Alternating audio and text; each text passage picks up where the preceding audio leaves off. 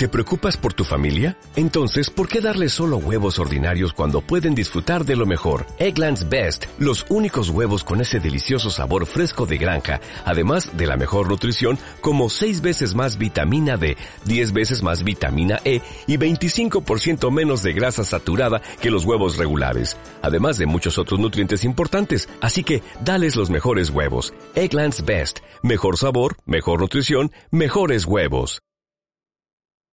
Descarga ya la aplicación móvil de Radio Viajera totalmente gratis, sin planes premium y con todos los podcasts geolocalizados, los destinos contados por periodistas y bloggers de viajes en primera persona, para que no te pierdas ningún detalle en tu próxima escapada. Estás escuchando Miradas a través de una cámara, con Gemma, de viajandoconmicámara.com, en radioviajera.com.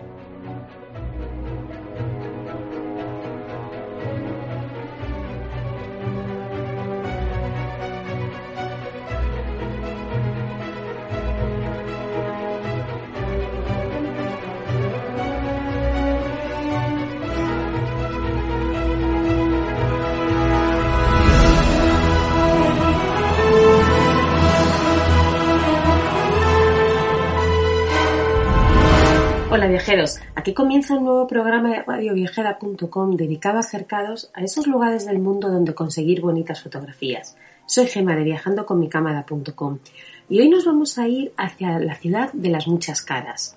Parece diseñada por un paisajista ya que ofrece interés en mostrar una panorámica tras otra.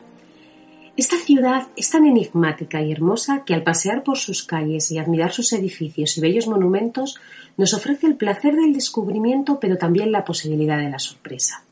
Aunque siempre pienso que en todas las ciudades hay que estar dispuesto a extraviarse, a renunciar a un plan, a no cerrar el círculo previsto, es decir, a hacer algo que no pensabas hacer, ¿no? Cuando saliste de casa. Creo que esta ciudad, mm, desde luego, es idónea para hacer eso. Así que coged las cámaras que nos vamos a recorrer la preciosa Budapest.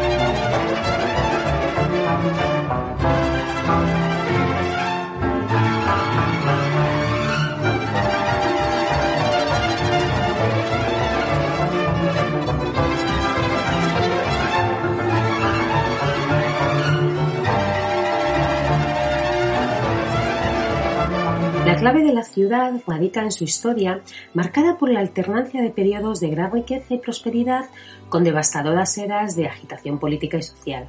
Está situada a orillas de una curva del Duna, tal y como lo llaman sus habitantes, Arnio Danubio, y nos encontramos con la conservadora Buda en el oeste y la cosmopolita Pest al este. La actual ciudad surgió de la unión de las dos partes en 1873, 24 años después de la inauguración del Puente de las Cadenas, que finalizó su construcción en 1849. El turbio, sabio y grande río, tal y como lo describía el poeta Attila Jorse, sitúa la ciudad en un lugar privilegiado y sus continuas invasiones a lo largo de la historia le otorgan la categoría de ser la ciudad más hermosa, carismática y genuina del Danubio. Yo cuando miro ese río eh, me es imposible no pensar en la novela de Claudio Magris, que se llama Danubio, ya que el río es como una metáfora de la vida, la cual fluye como los ríos, que cruza fronteras y tierras, que se mueve tal vez sin prisas, tal vez con fuerza arrebatadora, de la que es difícil decir dónde empezó y cómo acabará, quién se pasará en las orillas y cuánto tiempo se quedará. Esta ciudad, conocida también por muchos literatos como el París del Este, fue celta, romana, otomana, austrohúngara, musulmana y cristiana, pero también tuvo una importante presencia judía. Tuvo momentos de esplendor, y pero también fue destruida en numerosas ocasiones, siendo las últimas en los combates de 1945 y en parte durante la invasión soviética de 1956. La ciudad ha sido fuerte eh, y ha sabido recomponerse una y otra vez, dejando un marcado carácter de sus gentes, el cual lo podéis ver reflejado, mm, bueno, pues principalmente en su música y en su gran producción literaria. Magris decía, las heridas, sensación de abandono y soledad están presentes en todas sus representaciones artísticas.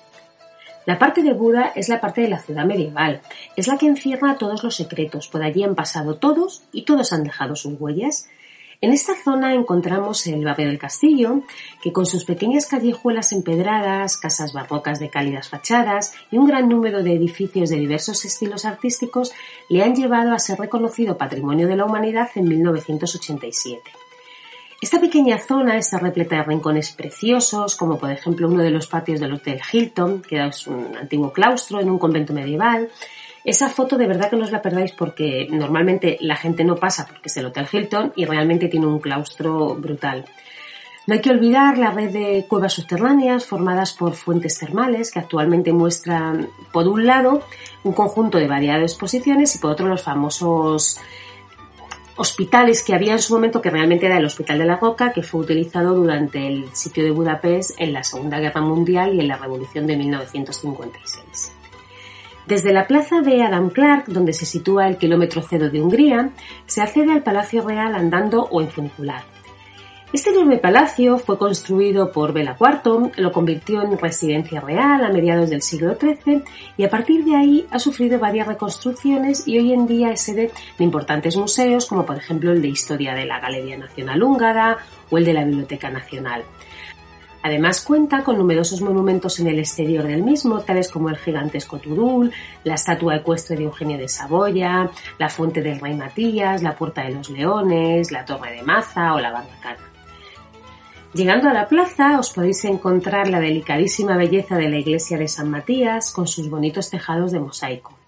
Tras el altar se encuentra la entrada del museo de la iglesia, desde donde se accede a las criptas subterráneas y a su preciosa capilla. Enfrente encontraremos la estatua del rey Esteban y, por supuestísimo, el famoso bastión de los pescadores, conocido como el mirador de la colina de Buda, que ofrece unas impresionantes vistas de la otra zona que, si os acordáis, se llamaba Pest. Construido en 1905, este bastión neogótico con apariencia medieval toma el nombre del gremio de los pescadores que en la Edad Media se ocupaba de la defensa de ese tramo de la muralla del castillo. Está formado por siete torreones blancos que conmemoran a las siete tribus fundadoras que llegaron cruzando los Udales y se asentaron en este lugar. Estas tribus dieron origen a Óbuda, que fue el primer asentamiento romano cuyo nombre significa Vieja Buda, y fue donde el emperador y filósofo Marco Aurelio escribió parte de sus meditaciones en el siglo II. De esta zona no hay que perderse el parque arqueológico de Aquincum, fundada a finales del siglo I después de Cristo, es la ciudad romana más completa de Hungría y se puede comprobar a través de su museo, de la casa del pintor y y de su anfiteatro civil. A mí la verdad es que como las reinas me encantan, este sitio me gustó muchísimo y es un sitio que, que no suele ser muy visitado por los turistas. En la colina Yerlet, cuyo nombre proviene de un obispo llamado Yerlet, se encuentra el monumento a la libertad y a la ciudadela, que es una fortaleza de los Habsburgos y fue erigida entre el 1848 y el 49. A mí me encantan las casitas de colores y sus bonitos patios con esculturas ubicadas en la calle Mihaly. Es una zona muy chula para fotografiar porque los colores de las casitas eh, se salen un poco de lo normal de lo que es la ciudad, ¿no? Con lo cual el contraste es bonito. En las proximidades se hallan algunos de los balnearios más antiguos de la ciudad, como por ejemplo eh, el Yerlet, Recordad que Budapest es la única ciudad del mundo con más de 130 manantiales de aguas medicinales con efectos curativos. Ya desde la época romana los habitantes de la ciudad aprovechaban esas aguas termales y esto se proliferó con la llegada de los turcos en los siglos XVI y XVII, los cuales crearon numerosos baños turcos y fue en el siglo XVIII cuando ya la emperatriz María Teresa de Habsburgo ordenó que las aguas minerales de la ciudad se analizaran y registraran en un listado con cargo al tesoro. De todos los existentes, eh, yo destacaría varios, pero por ejemplo, los baños rudas son un claro ejemplo de la arquitectura otomana, eh, por supuesto el, del Hotel Yerlet que os he dicho, este fue construido en 1913, es muy bonito, además es muy conocido, es el que salía en la grabación de, de Danone, de cuando se anunciaban los yogures Danone, y bueno, pues la verdad es que se dice que bañarse allí es como bañarse en una catedral. A mí también hay otros que me gustan, como por ejemplo los Kidalin, los Mac, los Lukac, los Belibet, la verdad es que hay muchos, pero bueno, yo, no sé, quizá destacaría, destacaría estos, ¿no? Eh, sí que es verdad que el más famoso está ubicado en el Parque Municipal, detrás de la Plaza de los Héroes, pero ya en la zona de Peste. En estos balnearios, bueno, este balneario sí, porque es uno, lo que pasa es que es enorme, se encuentra en un bonito edificio neobarroco de gran monumentalidad que data de 1927 y es donde se ha prestado una especial atención a las estatuas y vidrieras que decoran las paredes. Tiene como 15 piscinas, tres grandes al aire libre. A mí me llamó muchísimo la atención, bueno, pues ver a la gente, ¿no? Jugando al ajedrez dentro del agua, porque esos ajedrez enormes que veis por toda Europa, ¿no? Pero verlo dentro de un balneario me parece curioso. Pero bueno, a mí realmente me gusta mucho más los pequeñitos, más discretitos, donde ese momento de relax quizá lo tenéis más asegurado, ¿no? Si se está muy interesado en la historia de, la zona comunista, no hay que perderse, por ejemplo, el Memento Park, que es donde se pueden ver más de 40 estatuas, bustos y placas, pues, por ejemplo, de Lenin, de Marx. Em, la verdad es que es un estático desfile, ¿no? Al aire libre de, glorias comunistas, con lo cual para las fotos a mí me parece un sitio muy, muy chulo, porque ya sabéis que esas mezclas de parques, de los colores verdes de los parques con los blancos de los bustos, eh, si las cogéis en perspectiva, la verdad es que las fotos son muy chulas, al margen de lo que pueda representar o no eh, el lugar, ¿no? O sea, yo hablo más de la parte más artística de, de la zona.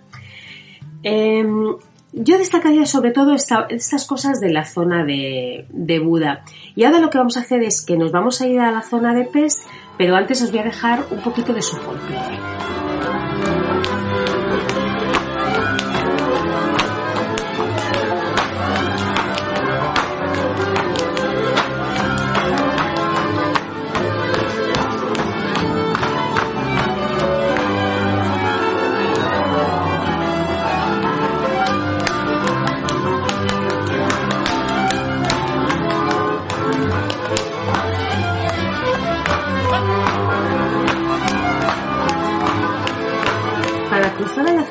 Desde Buda se puede hacer por varios puentes. Eh, sin duda hay dos que son quizá los más famosos, ¿no? Bueno, supuestísimo, el primero que es el trasiego diario de turistas es el puente de las cadenas y luego también el puente de la libertad que donde no se parará de ver a jóvenes sentados en el punto más bajo de la curva de los cables, ¿no? Esa foto también es muy chula, una foto diferente, ¿no? Entonces está, está muy bien. Eh, a mí hay una de las imágenes que más me gusta de, Budapest, que es la que se hace al atardecer, ¿vale? Cuando empieza a caer el solecito, y entonces podéis coger todos los puentes. Es una auténtica maravilla. Em, a mí me gusta mucho hacer una cosa que es verdad que no lo suelo hacer en ninguna de las ciudades, pero aquí creo que merece mucho la pena, y es coger un barquito al anochecer para pasear por su río. Cuando cae la noche, Budapest tiene una magia especial en el trayecto podéis comprobar que la ciudad a lo largo de los años ha sabido aprovechar muy bien el Danubio y entonces, bueno, pues em, penetra continuamente las luces, las casas, los reflejos, ese rumorear de agua se convierte en un murmullo que, te eclipsa, ¿no? Es, es de una belleza realmente impresionante. Em, ahí sí que es verdad que vais a necesitar trípode, pero bueno, si no lo tenéis, yo no lo tenía y da igual, aunque no podáis hacer la foto, tenéis que verlo porque es muy, muy bonito. Mm, dicen que pasear por el Danubio por la noche en la zona de Budapest es como pasear por el, por el Hollywood, mm, ese carismático, ¿no?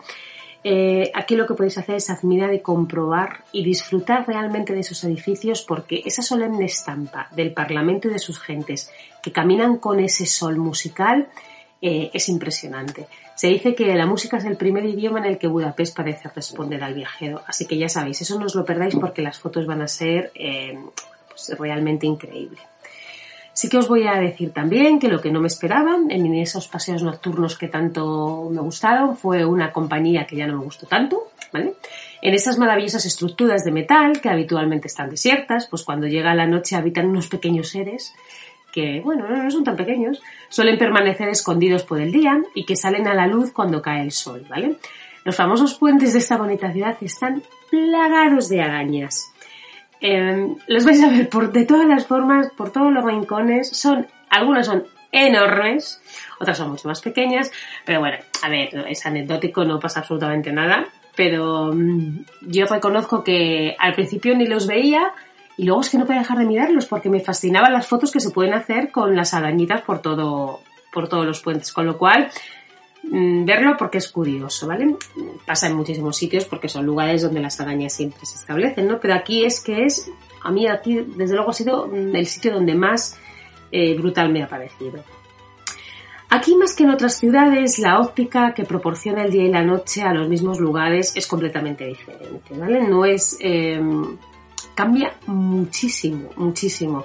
Si podéis ver, eh, es muy interesante ver el documental que creó el gran fotógrafo francés Greg Floden, que durante un viaje de dos meses por la ciudad se le ocurrió documentar su estancia de esa forma original, ¿vale? Por la mañana y por la noche y realmente es que parece que estáis en ciudades completamente diferentes. Es muy chulo, no os lo perdáis.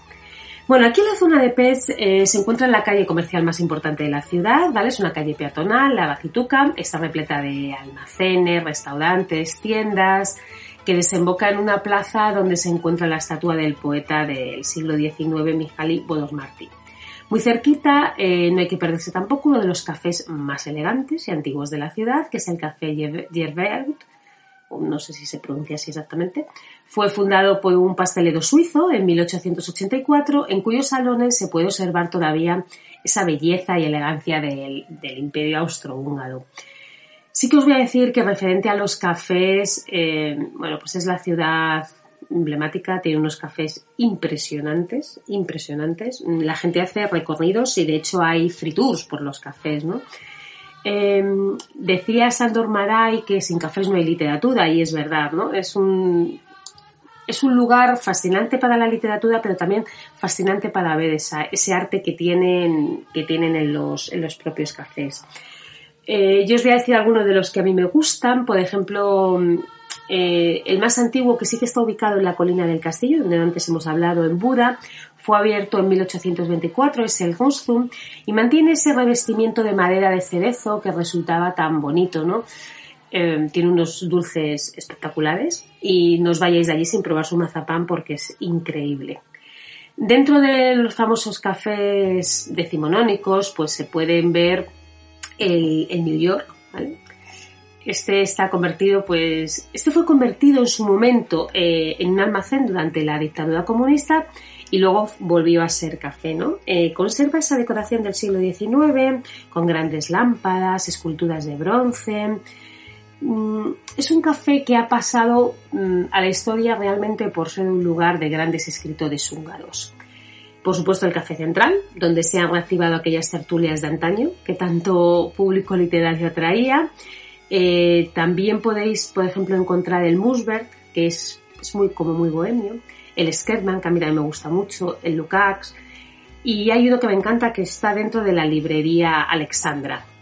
Bueno, la verdad es que vais a encontrar muchísimos, son sitios muy visitados y merece la pena un, cafelito con dulce, dulce ahí porque está estupendo, ¿no? Vais a ver a través de estos cafés y a través de muchas librerías y, mucha, y muchas otras cosas que la literatura está muy presente en esta ciudad y no solo por los autores que han escrito sobre ella, sino por el interés que demuestra la mayoría de los húngaros por los libros, ¿no? De ahí que haya pues tantísimas, tantísimas librerías. A mí me, me resultó muy curioso porque mm, cogías el autobús y todo el mundo iba con un libro en la mano y esto fue hace ya muchos años porque luego he ido y, bueno, pues ya no me ha sorprendido porque ya lo he visto en millones de ciudades e incluso pues en España también, ¿no? Todo el mundo en el metro va con libros y tal. Pero es verdad que hace años que no, no se veía esa imagen y a mí allí me, me sorprendió bastante.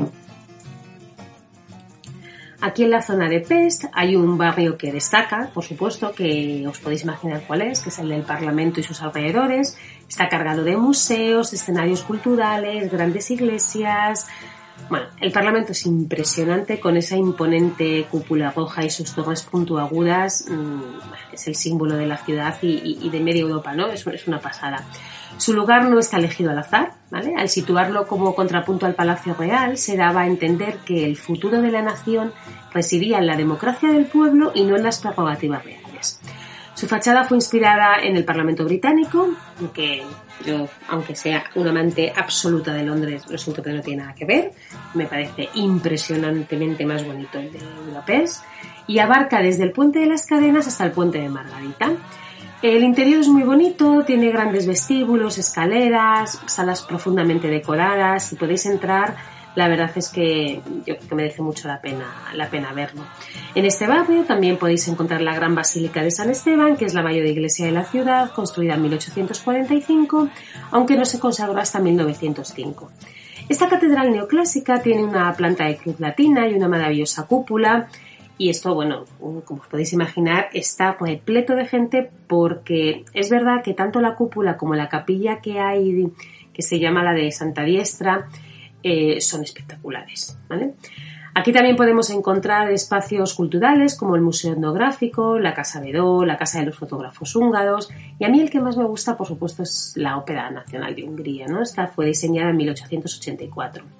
Este bonito edificio renacentista contiene una fachada decorada con estatuas de las musas y grandes figuras de la ópera y en su interior encontramos unas preciosas salas decoradas en mármol.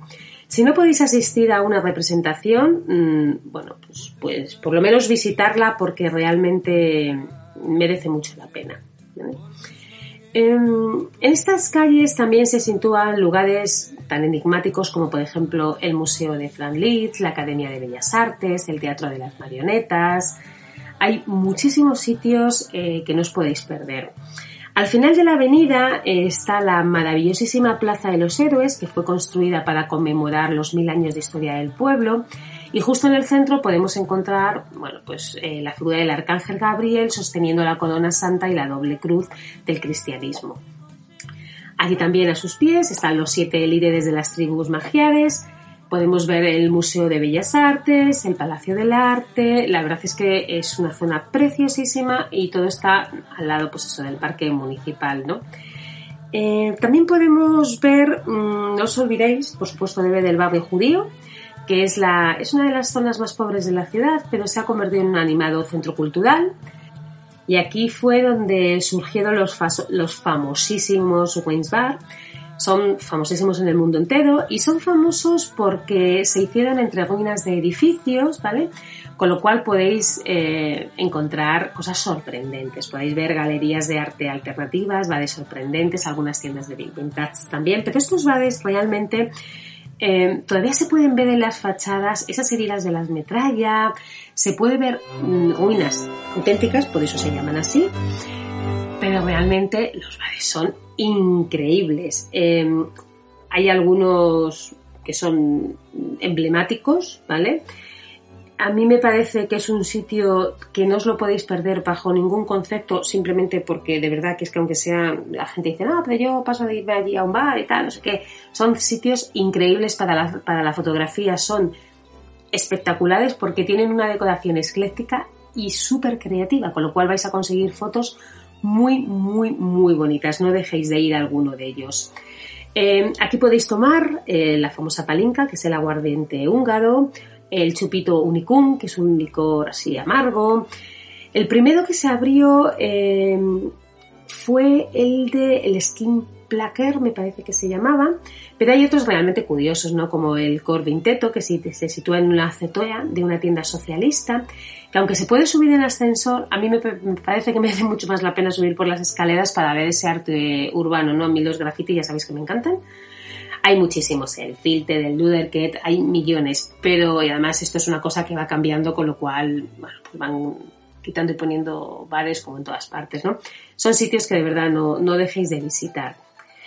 En el barrio judío también podéis encontrar la gran sinagoga, que fue construida en el 1859 y combina los estilos tanto romántico como morisco y se encuentra en el piso superior del Museo Judío de, Hungría. Merece también la pena. También podemos encontrar el Museo de la Casa del Terror, que presenta exposiciones sobre las crudas décadas de la represión nazi comunista. Y es una zona em, a mí personalmente me parece de las zonas más chulas para visitar y más chulas para fotografiar. Así que no sé, ya me contaréis, pero no os lo perdáis. Y en esta contraposición a este barrio eh, podemos irnos a la zona esa del remanso de paz absoluta, que es la isla Margarita, ¿vale? Que está ubicada en el meandro del río Danubio, más o menos se extiende como en dos kilómetros.